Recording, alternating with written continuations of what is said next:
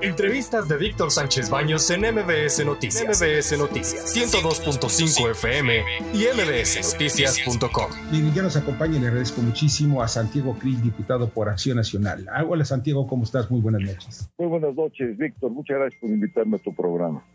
Qué mal eres. Oye, mira, Santiago, pues hay varias cosas que me parecen importantes. Ya te reuniste con el secretario de Gobernación, ya le llevaste la propuesta para un diálogo nacional. ¿Qué fue, ¿Cuál fue la respuesta del secretario?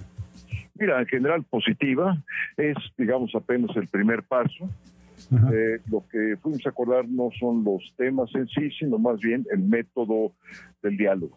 Es muy importante acordar los términos de cómo se va a llevar a cabo la conversación, eh, desde el punto de vista de los temas, el orden de prioridades, participantes, eh, de qué manera vamos a concurrir como partido político, eh, cuál eh, sería, digamos, la propuesta de intercambio de agendas en un primer momento y, cómo se iría desenvolviendo ese diálogo eh, a lo largo de las próximas semanas.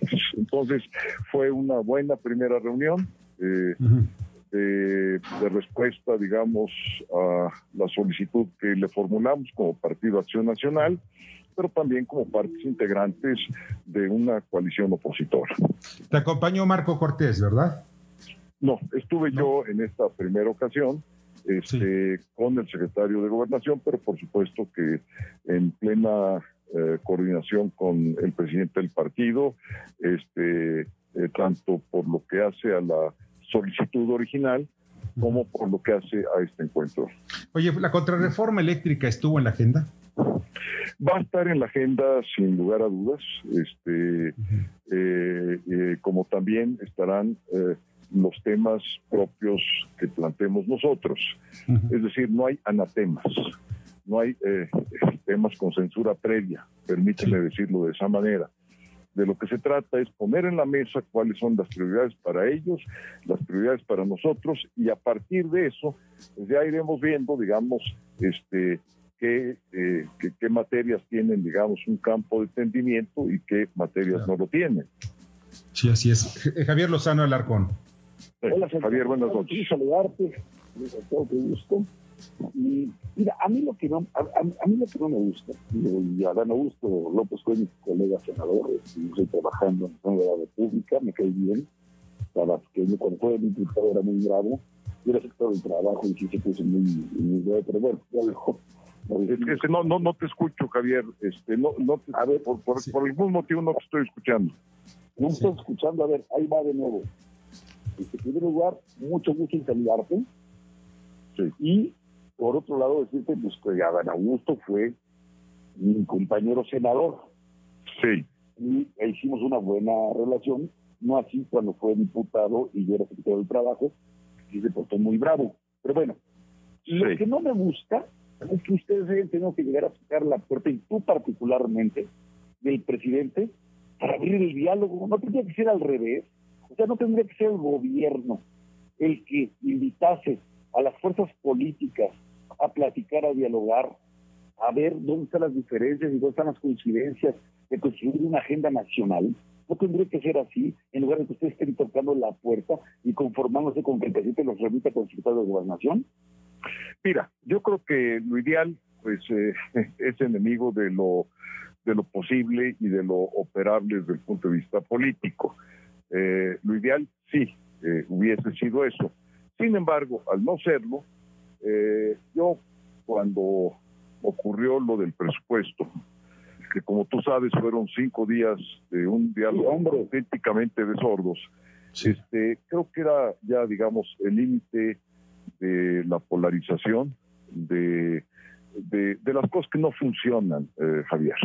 Eh, y menos una democracia. Este, una democracia vive del diálogo, vive de acuerdos y de desacuerdos, pero vive de un diálogo más o menos fluido, de un debate a veces pugnaz, puntual, filoso, pero, pero, pero es, es un diálogo finalmente, ¿verdad? Este, y, eventualmente de acuerdos. Y eso es precisamente lo que no había habido eh, en el país en los primeros tres años. Entonces, si, eh, digamos, la, propuesta no venía del gobierno, pues alguien la tenía que hacer. Este, y si no se hacía, pues eh, nos hubiésemos quedado así. Ahora, eh, sin ingenuidades, Javier, vamos, vamos, vamos a ir construyendo paso a paso y vamos a ver hasta dónde podemos eh, llegar para construir un campo común de acción y pensamiento. No hay ingenuidad, partimos de posiciones muy distintas, como tú bien las conoces, distintas, diferentes y en algunos casos contradictorias con mucha claridad.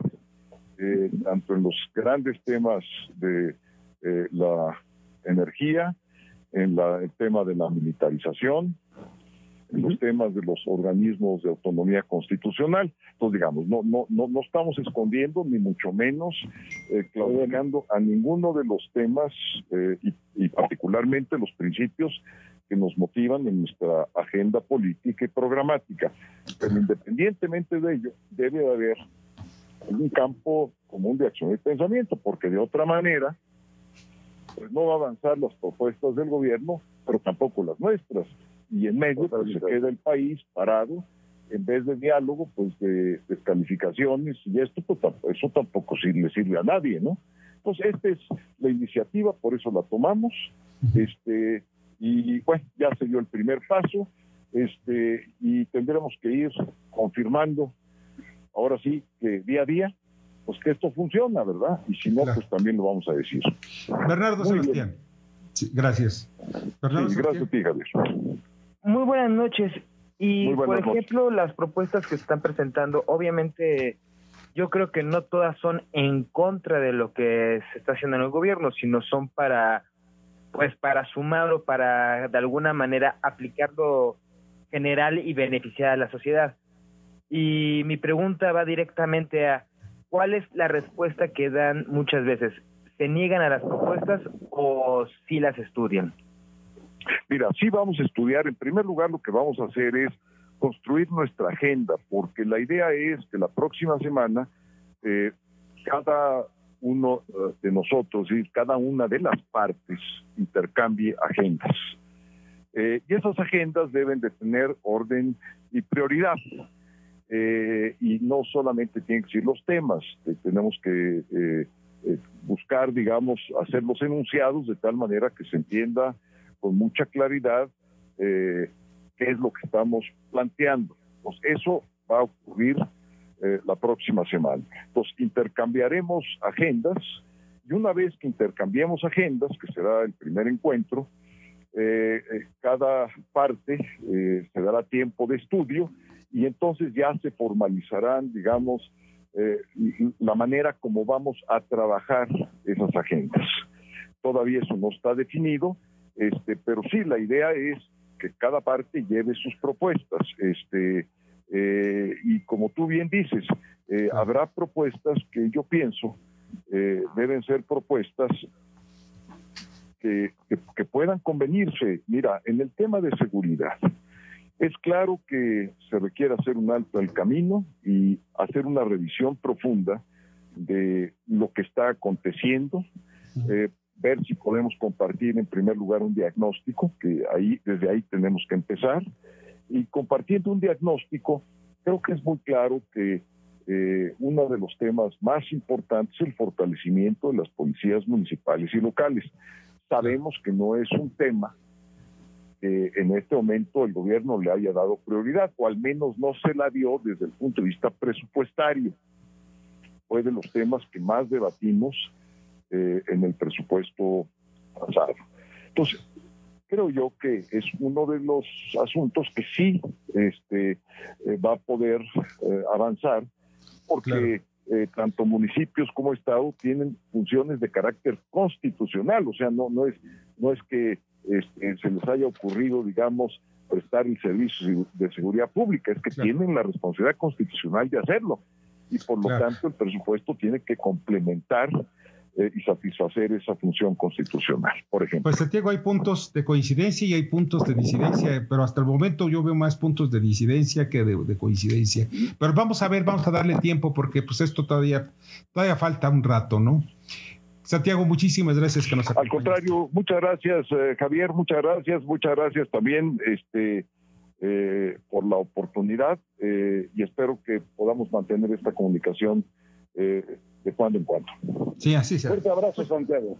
Igualmente. Santiago Krill, diputado por el PAN. Escucha a Víctor Sánchez Baños en MBS Noticias. MBS Noticias 102.5 FM y MBSNoticias.com. Lunes a viernes, 9 de la noche, tiempo del centro de México.